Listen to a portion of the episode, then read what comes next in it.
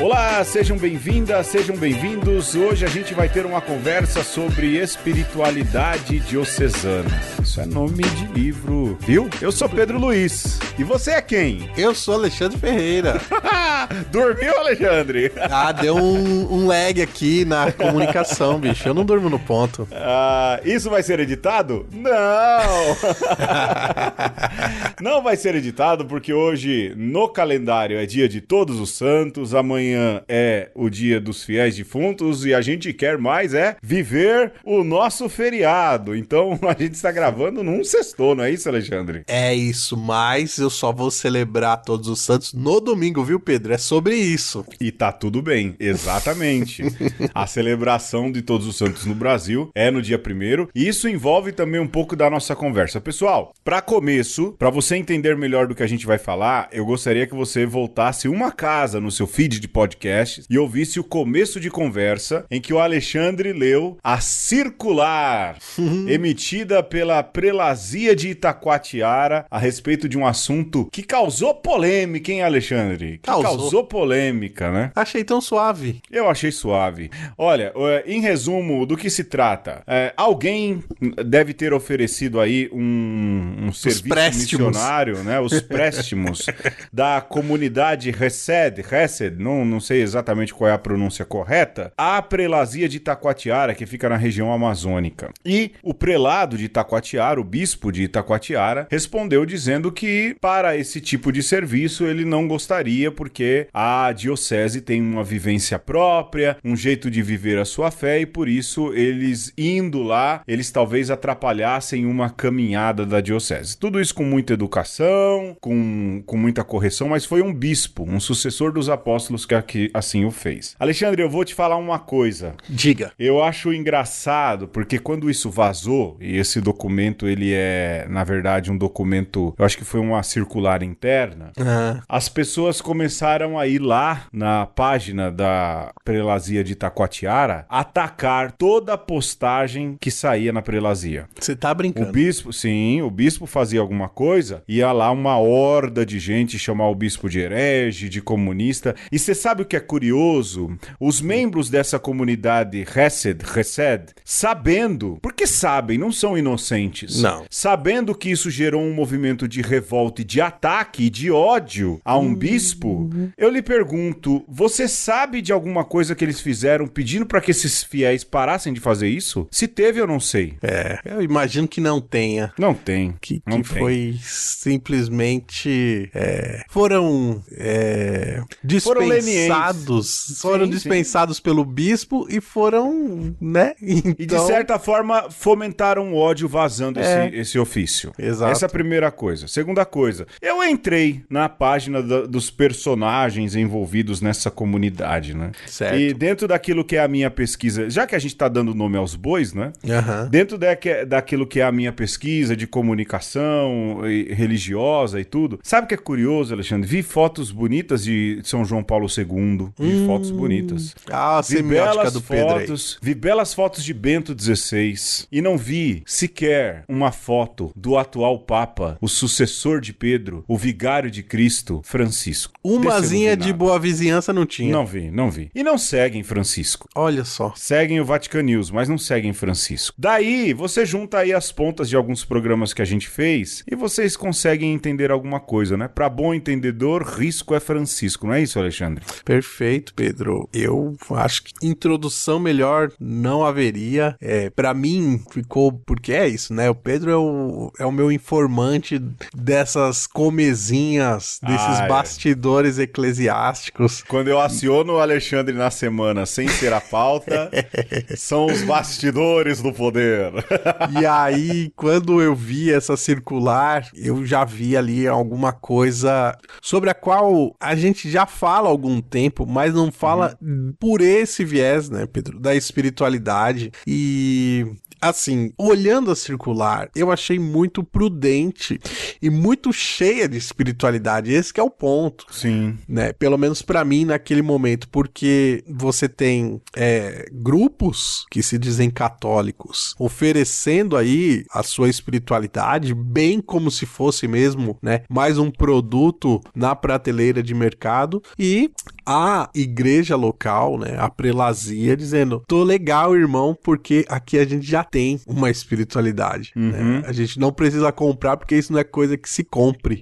E eu achei formidável, razoável e louvável. E mais do que isso, Alexandre, é justo. Eu acho que para começo de conversa, quando a gente fala de espiritualidade diocesana, a gente precisa lembrar daquilo que é. A gente já falou sobre diocese, uhum. não é, Alexandre? Sim. Mas a gente precisa recordar é, que duas coisas dão característica, dão, dão essa imagem do que é uma diocese. Primeiro, uhum. aquilo que é o território geográfico. E aqui é, eu faço recordação do escrito mais antigo que fala de dioceses, hum. que é o livro do Apocalipse de São João. Antes até as cartas paulinas, né? Também. Mas o livro do Apocalipse, ele fala: "A igreja que está em Sardes, a hum. igreja de Laodiceia". Ou seja, João, o evangelista, que escreve o livro do Apocalipse e em meio a todas aquelas visões fantásticas, ele reconhece a existência e ele fala dos anjos que estão na igreja de Sardes, de Laodiceia, e assim por diante. É sabido que ele, primeiro, se refere a, não a igrejas que não existem, mas a realidades históricas e geográficas, Perfeito. ou seja, é algo muito presente pela igreja. E os anjos, quem são? Não são figuras etéreas, não é? são os próprios bispos, não é?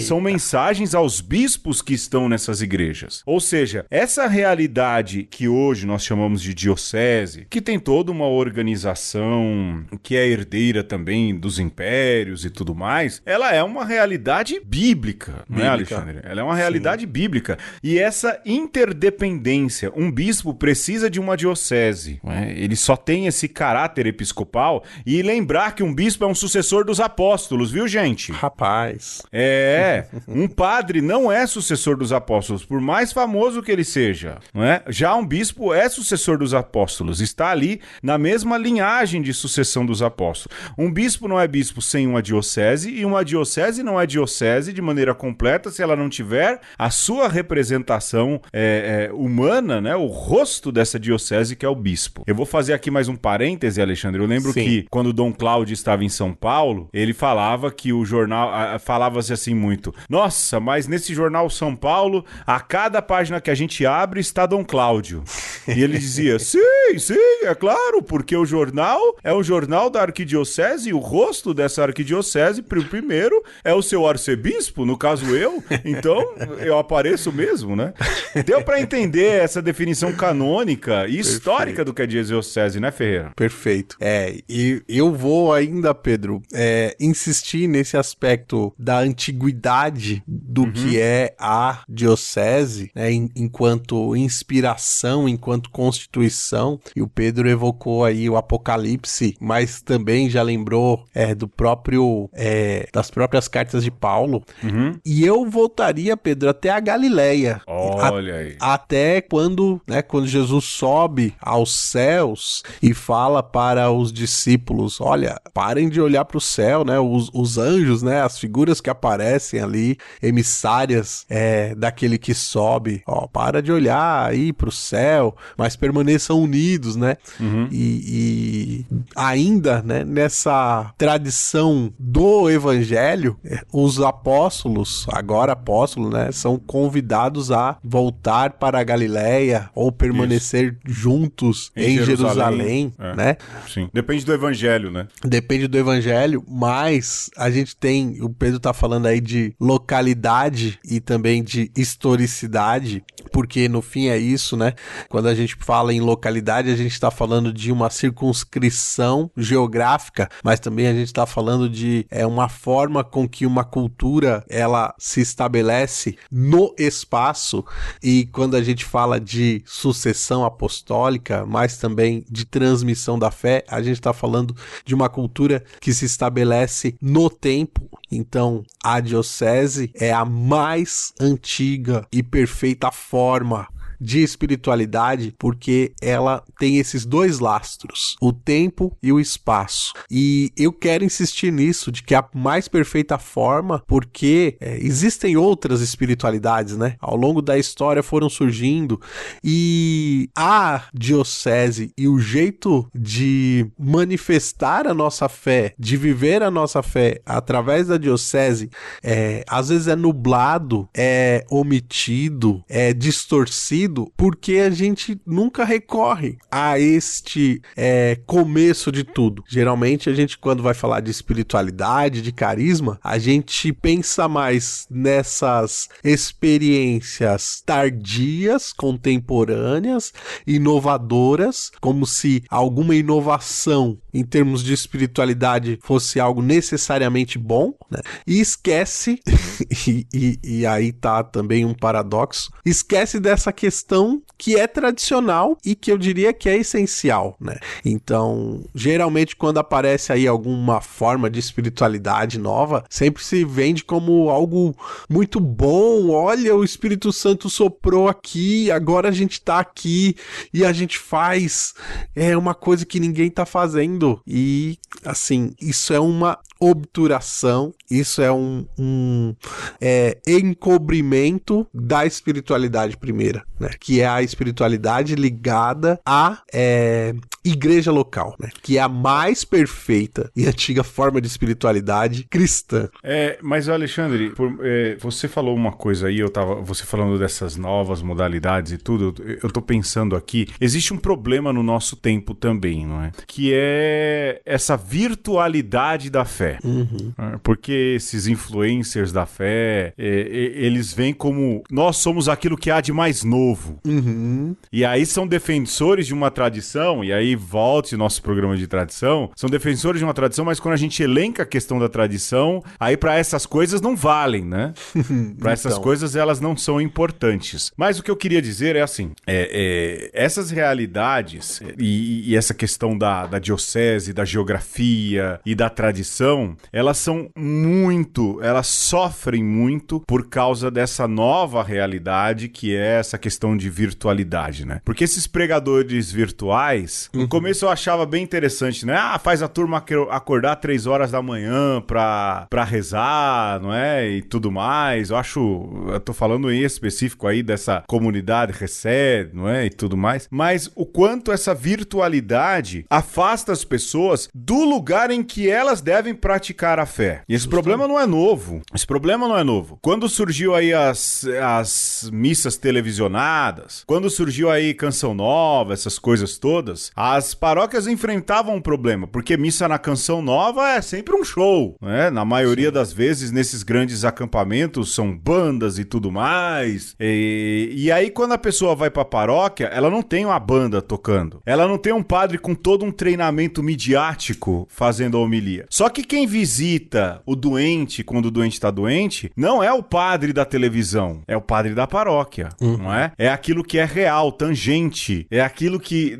é, é geograficamente correto. Você entende o que eu estou lhe dizendo? Sim. A igreja sim. passa por essa dificuldade hoje e ela precisa ver isso assim com muito, com muita atenção, com muita atenção, porque é, eu, eu temo, eu temo. Esses dias me perguntaram lá na firma uhum. o que eu via na, na, análise SWOT, o que eu via como uma, um perigo para o mercado editorial, né? Uhum. É, e lógico, tem todas umas questões de análise questões internas e tudo mais, mas é algo que eu falo sempre aqui, um problema, um perigo, um incômodo, essa reformatação de uma igreja que está cada vez mais virtual Sim. e quando ela se dá no encontro, ela se dá em shows, em espetáculos e cada vez menos diocesana aquilo que ela é historicamente, né? Um Sim. lugar de construir comunidades de comunidades. Esse é um problema, hein, Alexandre? Se é, se é. Esse é e, é um problema. E aí, Pedro, eu, você falando aí também, eu tô lembrando de uma definição, né, que, que o pessoal gosta muito aí, quando, sobretudo, vai se opor às outras tradições, tradições cristãs, né, quando, por exemplo, o pessoal vai falar de é, protestantismo, quando vai falar até mesmo de é, cristianismo ortodoxo, o pessoal gosta de falar que assim, olha, né, essa, é, essas modalidades de cristianismo, essas modalidades de, de igreja, elas não são plenas, né? Lhes falta alguma coisa. E Pedro, da mesma forma, se você for pegar aí, né, as constituições do que é a igreja, falta também carece é, de plenitude todas essas manifestações aí, né? A, a, o evento é, midiático, é, a, a missa transmitida pela TV, é, essas é, comunhões efêmeras que se dão através da internet, né? E até mesmo essas catequeses que se dão aí nos meios virtuais, é, eu diria, Pedro, que elas podem ter até alguma validade, né? Existe um bem nisso, mas lhes falta também outras tantas coisas né? e que só há uma plenitude né, de comunhão, uma plenitude de ensino, uma uhum. plenitude espiritual na vivência da igreja local, né? E, e a gente tem que enfrentar isso de frente, né? A gente tem que bater nessa tecla e tem que é, estar atento a isso, né? Esse podcast, por exemplo, Pedro, é também carente de muitas coisas. É, é débil, porque são dois débeis que estão aqui, inclusive, Sim. falando. Mas é, o uma conversa, de modo nenhum, é, substitui um curso que você faça de teologia na sua paróquia, uma escola bíblica, um círculo bíblico, qualquer coisa do tipo. Serve como um, uma emenda, serve ali como, como um passatempo. E a gente sempre se propôs isso, né, Pedro? É, Sim. E, e é importante que, que a gente se atenha a isso e, e aceite isso. Sem dúvidas. Alexandre, é, é, essa é uma realidade, não é? é esse conflito entre virtualidade e realidade. Não é? Mas eu, eu penso, e, e, e, há um outro fator aqui, daquilo que você disse, e eu, eu, eu, acho que é importante, não é? Esses dias eu falava com os alunos sobre ressurreição. Uhum. E pegando os textos litúrgicos sobre a ressurreição. Eu acho que para falar de ressurreição, melhor do que ficar elucubrando como foi, quando foi, a melhor uhum. coisa é pegar aquilo que a igreja vem rezando sobre ressurreição, né? Pega os evangelhos, né, dos domingos da ressurreição, que eles são excelentes para entender o que a igreja quer que você faça de leitura da ressurreição. E no segundo domingo da, da Páscoa, aliás, mesmo no primeiro, o que a gente e mesmo no terceiro, não é? O que a gente percebe é que a ressurreição, ela é vivida de uma forma comunitária. Uhum. É, e Sim. como é que você vive uma forma comunitária da ressurreição? Na Santa Missa. Sim. Você pode falar, ah, mas existe as comunidades virtuais. Cara, tá, existe, mas elas em nada. O Papa fala isso, o Papa Francisco fala isso. A cultura cristã é a cultura do encontro. Uhum. Nas cartas de Papa Francisco aos, às jornadas mundial, mundiais da comunicação social, ele dizia isso. Uma comunicação verdadeira, mesmo que ela seja em meios virtuais, ela precisa culminar no encontro presencial. Uma comunidade de encontros, não é? E uhum. agora, não a comunidade de encontro para você ficar tratando o pregador virtual como um, um ídolo, né? É! É, tirar foto. Não, mas naquelas em que você comungue com Jesus Cristo em meio àquela realidade. Em meio àquela realidade. Aliás, o maior referencial deve ser Jesus Cristo, não é? Me, me entristece quando os pregadores falam pouco de Jesus. Falam sobre todas as outras coisas, não é? Então, essa espiritualidade diocesana, ela tem um pressuposto geográfico, ela tem um pressuposto histórico, mas ela se dá, não é? Em um relacionamento com Jesus Cristo. Sim. Mas essa experiência de relacionamento com Jesus Cristo, ela se dá, é o que a igreja ensina, em um ambiente comunitário. Sim. Não se dá de forma isolada. Você não vive uma espiritualidade cristã, católica, apostólica, romana, distante de uma vida, de uma vida cristã em comunidade. Aí você pode dizer: "Ah, mas aí, Alexandre, aí, Pedro, a paróquia que tem do lado da minha casa, ela não me chama a atenção. Então, se ela não lhe chamar a atenção, significa que você está querendo moldar as coisas em tá muito muito provavelmente, não é? Não quase sempre, como dizia Mauro Morelli, né?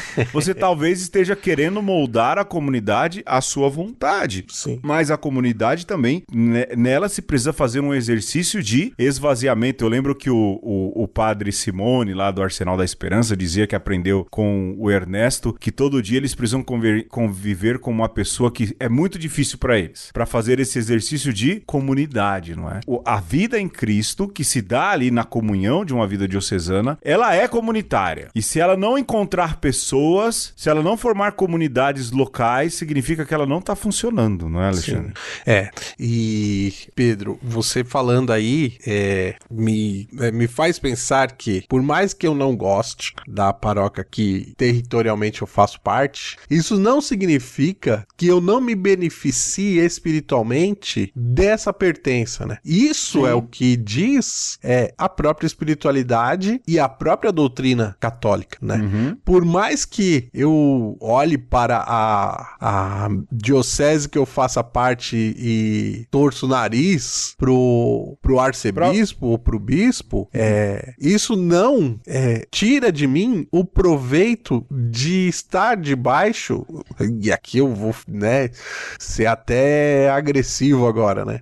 E não me tira o, o benefício de estar sobre é, a proteção apostólica desse, é, desse prelado, né? Desse sacerdote que tem o grau máximo da ordem, né? E eu tô aqui pintando as coisas, Pedro, em termos bem espirituais, pra de repente falar com uma galera que leva isso muito a sério, né? E outra, Alexandre, é, não te exime de se envolver responsavelmente na vida dessa diocese. Ah, vamos jogar o português claro aqui. Ambos, Alexandre e eu, em um momento da nossa vida, vivemos o ministério presbiteral nessa diocese. Fomos ordenados para servirmos a essa diocese. Hoje não mais o vivemos, fomos legalmente dispensados, não é? Aliás, pedimos a dispensa e recebemos a dispensa, não é isso, Alexandre? Sim. Temos o nosso rescrito. A gente não foi mandado embora, né? A gente é, pediu dispensa e foi dispensado, pediu essa graça ao Santo Padre. E aí. a- Com a nós ainda- vênia do arcebispo. com a vênia do arcebispo, exato, não é? E, fomos, e, o- o- o- você deve ter ouvido a mesma coisa, não é? É, Procure se envolver na sua comunidade paroquial, encontre uma comunidade paroquial e sirva, não é? E o Alexandre assim o faz, eu também assim o faço.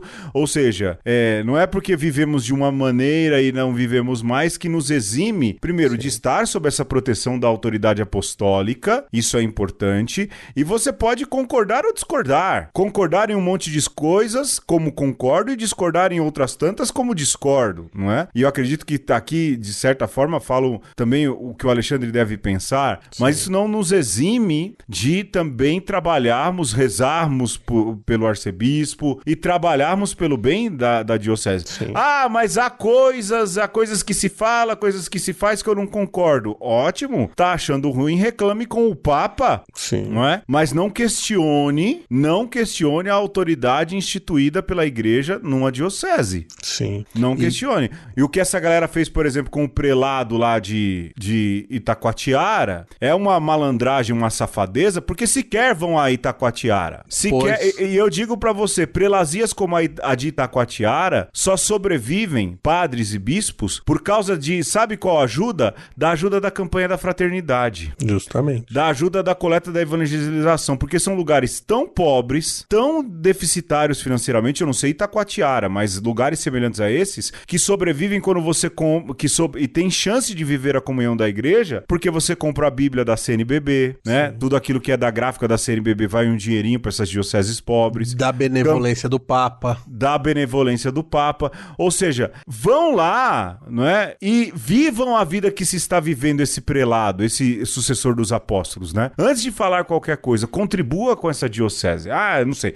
Pistolei, hein, Alexandre? Sim. E, e mais assim, Pedro, me assusta, né? Eu vou dar um, um exemplo de uma coisa que a gente está vivendo nos dias de hoje, né? A gente vê lá o conflito na região da Palestina, né? Uhum. E, Pedro, a gente não nasceu em 48, né? Não. Quando foi criado o Estado de Israel. E a gente esquece que antes de 48 existia um território palestino. E, Sim. de repente, foi criado um, um, um, território que se chamou de Israel, né? o Israel moderno, contemporâneo. E aí... Que não é, lembre-se que não é a Israel de dois mil anos atrás. Não é, não é o mapa que você tem na sua Bíblia em casa, né?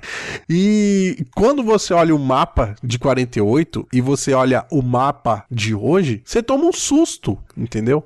Mas, Pedro, a gente se acostuma com uma certa paisagem mental e a gente vai naturalizando, né? Da mesma forma, a gente tem cristãos hoje, 2023, que se acostumaram a uma modalidade de espiritualidade, né, de vivência eclesial, que ela é efêmera, que ela é etérea, que ela não está abalizada, alicerçada com essa tradição de dois mil anos, né? Se a gente pensar em termos de internet, né? Mas também, é, se você pensar em termos de televisão, dois mil, é, 1950 anos e assim por diante, né? Então, essa coisa que ela é, é telecinética, telemática, né? Que ela não, não é colada na realidade, isso é muito assombroso. Né? Uhum. Né? Então, quando a gente afirma de que a espiritualidade cristã ela está colada no chão que você pisa, né?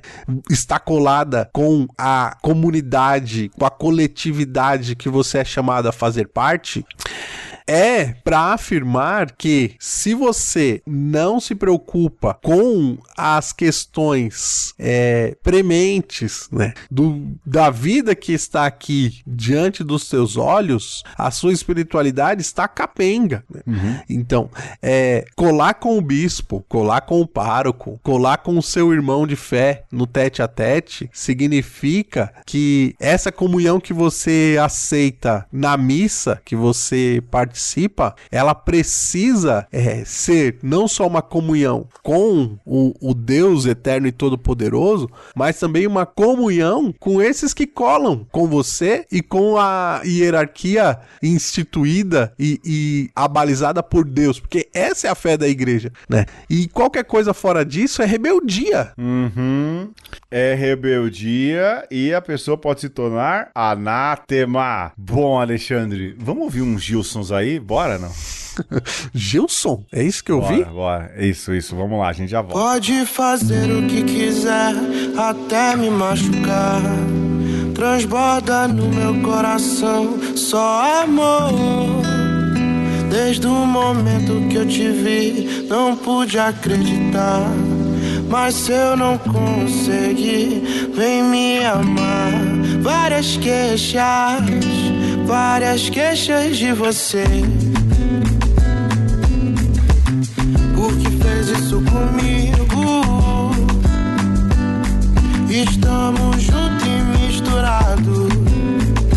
Meu bem, quero ser seu namorado. Várias queixas várias queixas de você. Por que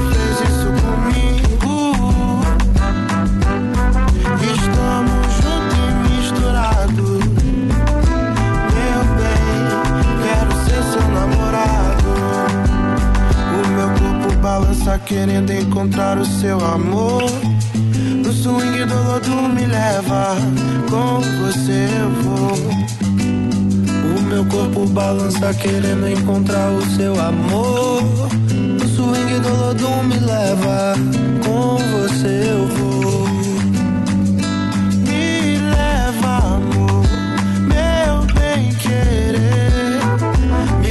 Que assim fico louco com você. Me leva, amor, meu bem querer. Me leva que assim fico louco com você. Várias queixas, várias queixas de você.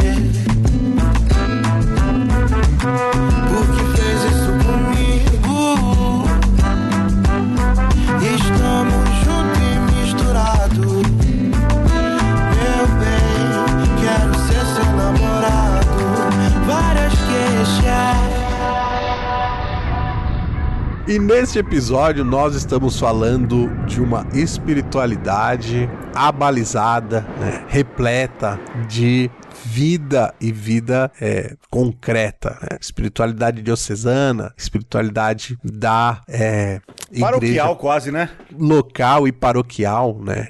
E Pedro, eu vou jogar uma polêmica aqui. Vai né? lá. E você, por favor, me repreenda, né? Quem Por- sou eu? Porque você aqui é a, é a voz do bom senso. Mas, Pedro, assim, uma coisa que me incomoda, né? É quando eu vejo é, bispos assinando com o, o nome da ex, sabe? Assim, é. Ah, entendi. O cara, o cara era OFM e continua assinando OFM, É, sabe? mas lá, ó, o prelado lá de Taquatiara assina SDV. É, e, e muitos outros, né? É, até o, o, o Papa Francisco é, se acha jesuíta ainda, né? É. E eu vou falar por que que me incomoda isso, Pedro. Porque, E eu concordo, eu não vou repreender, não. olha, é, essas é, constituições interdiocesanas, é, elas não são, repito, ruins por si, né? Até porque uma boa congregação, uma boa ordem religiosa, a primeira coisa que ela faz é colar com a diocese, servir a diocese, né? E assim muitas dessas ordens e congregações e comunidades de vida o fazem, né? Mas às vezes eu tenho a impressão de que eh, certas pessoas que viveram uma espiritualidade por um, um certo tempo, elas esquecem que quando elas assumem uma diocese, elas passam a viver aquela realidade, né? De uma maneira talvez mais plena do que qualquer outra pessoa poderia viver, né? Então, é, necessariamente um bispo é diocesano, por mais que ele tenha uma história pregressa, né? Ele é, se vincula a tal modo ali com aquela igreja que o que ele foi antes foi bom até aquele momento, mas uma nova parte da sua história começa com, com aquele é, com assumir aquela igreja, né? E Pedro, assim, acho isso muito digno de nota nota que o bispo de Roma, quando assume a igreja de Roma, ele muda até o nome, né? É. Assim, para dizer que a partir daquele momento ele está ministerialmente todo entregue àquela missão, né? É, e o Papa, quando foi eleito, ele deixou isso muito claro, né? Ele falou: olha, o conclave era para escolher um bispo para Roma e escolher um bispo lá no fim do mundo. Mas, Alexandre, é, é, aí indo na esteira disso que você falou, eu também é, me incomoda, né? Não chego a esse ponto de pistolar, mas me incomoda esse conservar, porque, de fato, o bispo, quando é eleito, ele é eleito por uma diocese, né? E por mais que ele tenha um- uma. A, a- a assinaturinha, né? As três letrinhas, ou as quatro letrinhas, ou as duas letrinhas, não importa, elas dão uma identidade, né? É, Por exemplo, um jesuíta é um SJ, significa que ele é um soldado de Jesus, um servo de Nosso Senhor, e que a espiritualidade dele vai seguir a espiritualidade dos, dos jesuítas, não é? O Padre Zezinho, SCJ, aliás, Alexandre, a gente deve fazer um programa sobre o Padre Zezinho, acho que urge, Sim. hein? Uma homenagem em vida, põe aí na- nas pautas, Ah, né? tem uma outra Mas quando ele- homenagem em vida aqui que eu vou te sugerir também, mas em off. Ok, ok. É, ok, ok, não é que a gente vai falar sobre o, Nelson Rubens, não é? de maneira alguma.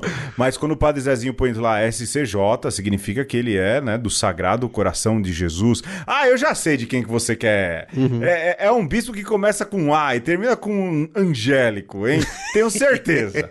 tenho certeza, tenho certeza. Vamos ver. Eu, pode ser que eu esteja errado, né? Pode vamos ser. ver semana que vem, vamos ver semana que vem. Pode ser que Mas... não. pode ser que não, pode ser que não. É, não sei.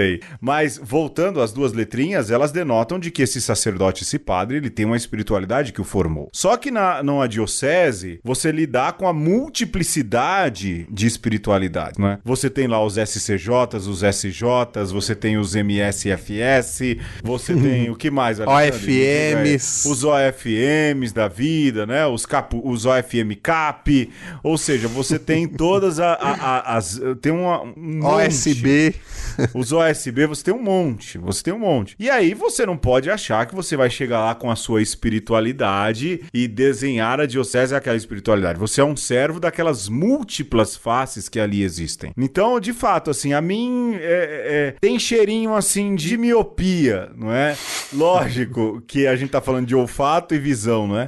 Mas de uma, de uma falta de percepção de, dessa nova vida. Eu acho que conservar é, é perceber assim, ah, é saudoso de uma época, né? Mas eu vou defender o Papa aqui, viu, Alexandre? Uhum. Porque o Papa foi jesuíta boa parte de sua vida e a gente sabe, você sabe isso até melhor do que eu, que eles têm uma confraria de amizade entre eles, não é? Sim. Um jesuíta, se ele chegar em Jerusalém, na casa dos jesuítas e apresentar a sua documentação de jesuíta, automaticamente ele tem uma casa. Gente, mas, é. ô Pedro, o. E aí dá pra entender o Papa. O diocesano, assim, o diocesano também, se fazer a coisa direitinho, em qualquer lugar, em qualquer diocese, rola também. Rola, Alexandre, rola, mas não com esse sentido de camaradagem, né? Uhum. De camaradagem. A gente ficou muito hospedado em jesuítas, a gente sabe como é que funciona, não é? Sim. Mas eu te entendo, eu compreendo isso, não é? E é ruim também quando as pessoas é, é, têm suas espiritualidades próprias e às vezes acham que a sua espiritualidade própria é a que vai salvar a igreja também, não é? E Sim. tentem impor isso na diocese, né? É, hoje eu penso que a renovação carismática católica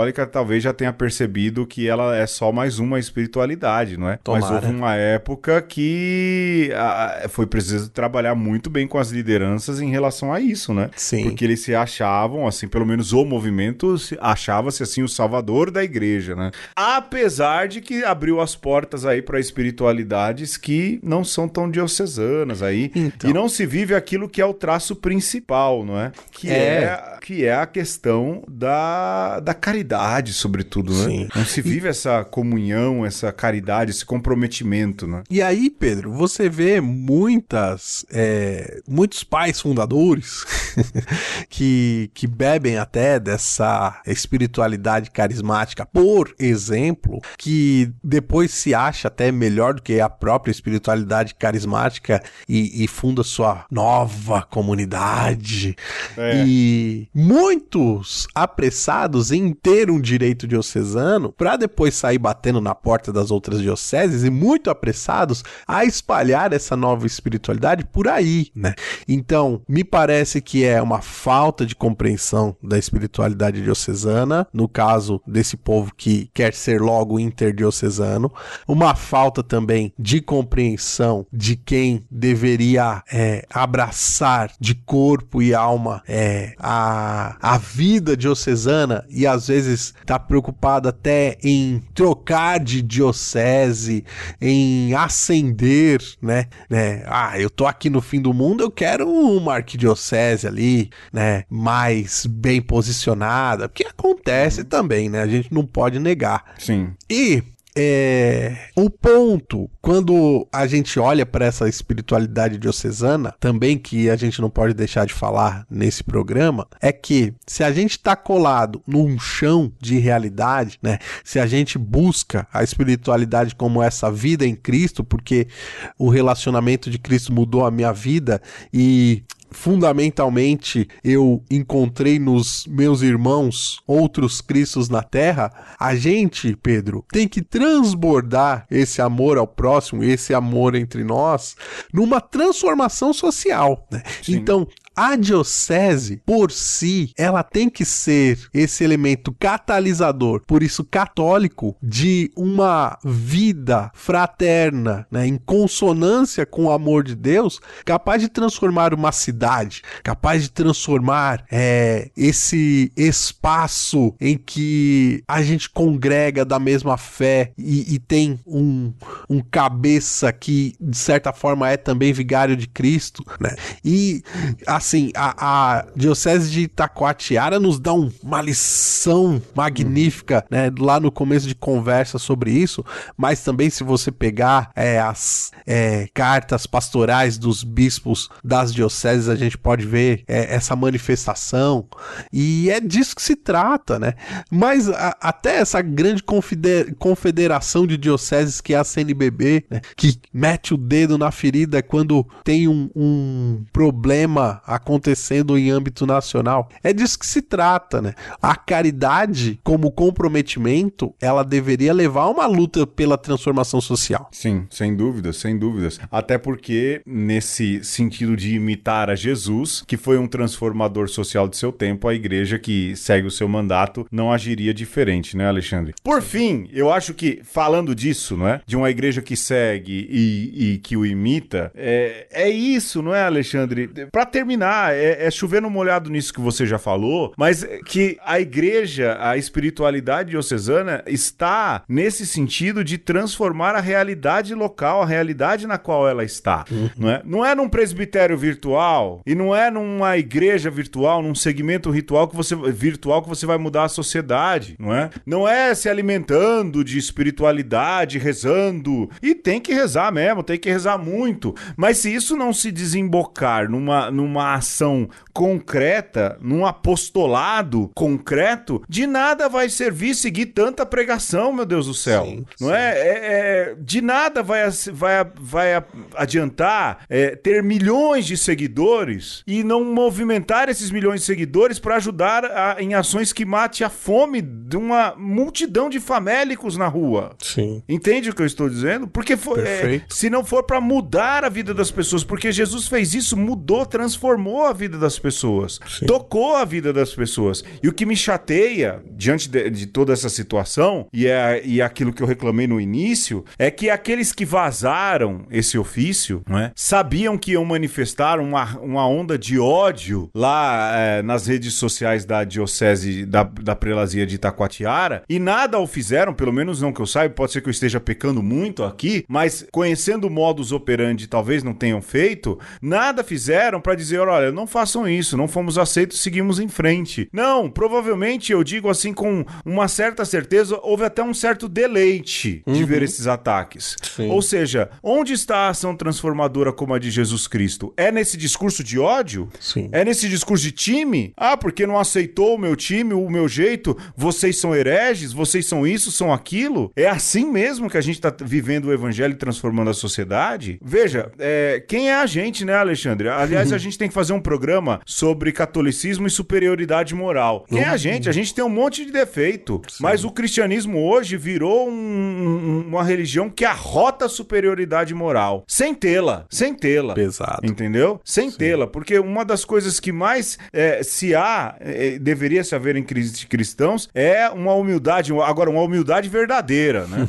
Não é essa é. falsa humildade que a gente vê espalhado à torta e à direita. Enfim, Alexandre. É. As coisas precisam se direcionar para ir, para um apostolado, para uma Justo. continuidade, mas uma continuidade de Jesus naquilo que é o concreto. Sim. Olha. E se, se, a, se a gente pode oferecer alguma coisa, né, Pedro, de contribuição aí nessas reflexões, é, que não, não é só pistolada, não é só para isso que a gente está aqui, né?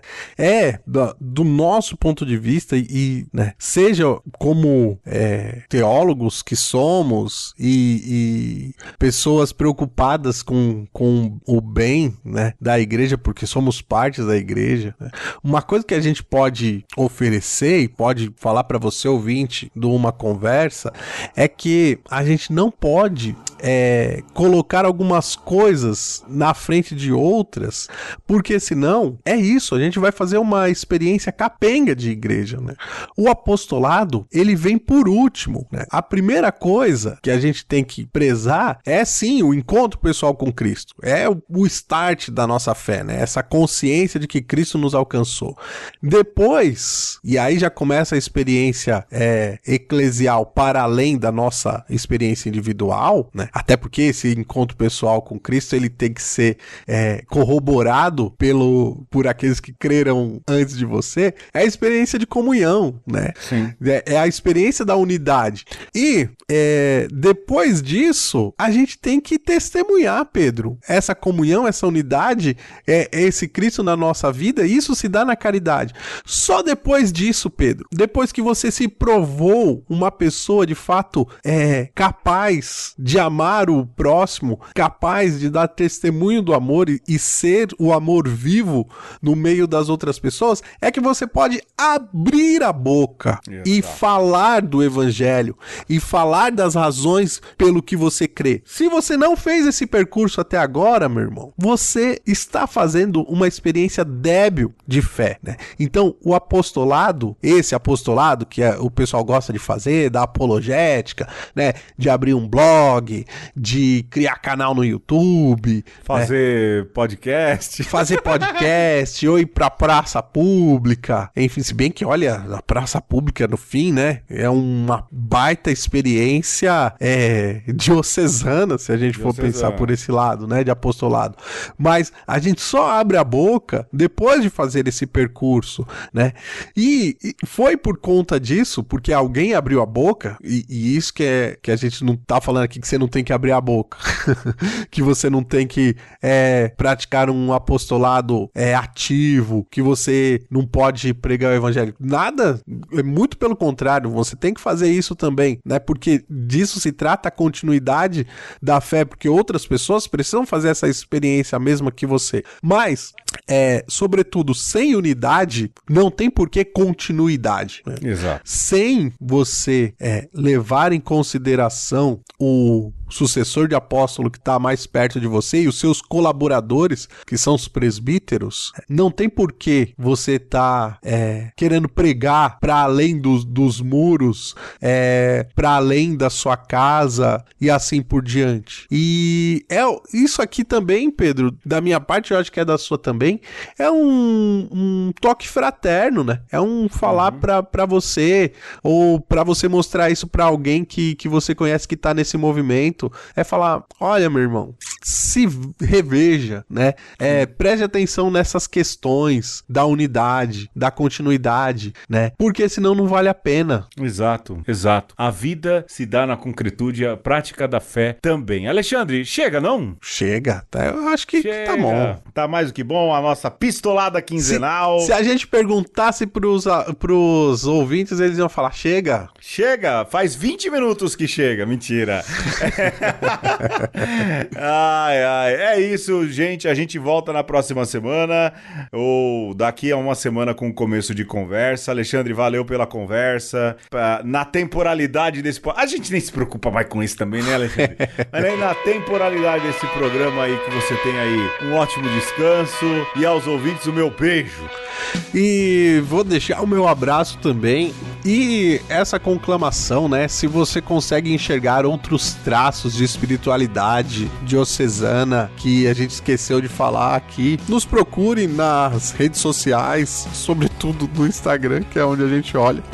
É, é, a gente olha mesmo, não sei. Eu olho, eu olho. É, Juro olha. que eu olho. Um conversa é, e também no nosso e-mail de sempre, conversa conosco, arroba gmail.com. A gente continua aberto, né, Pedro, ao diálogo. Sim, sim. e, e, sempre é, esperando também que esse conteúdo esteja sendo relevante para você. Um aperto de mão e até a próxima. Até a próxima. Tchau, tchau.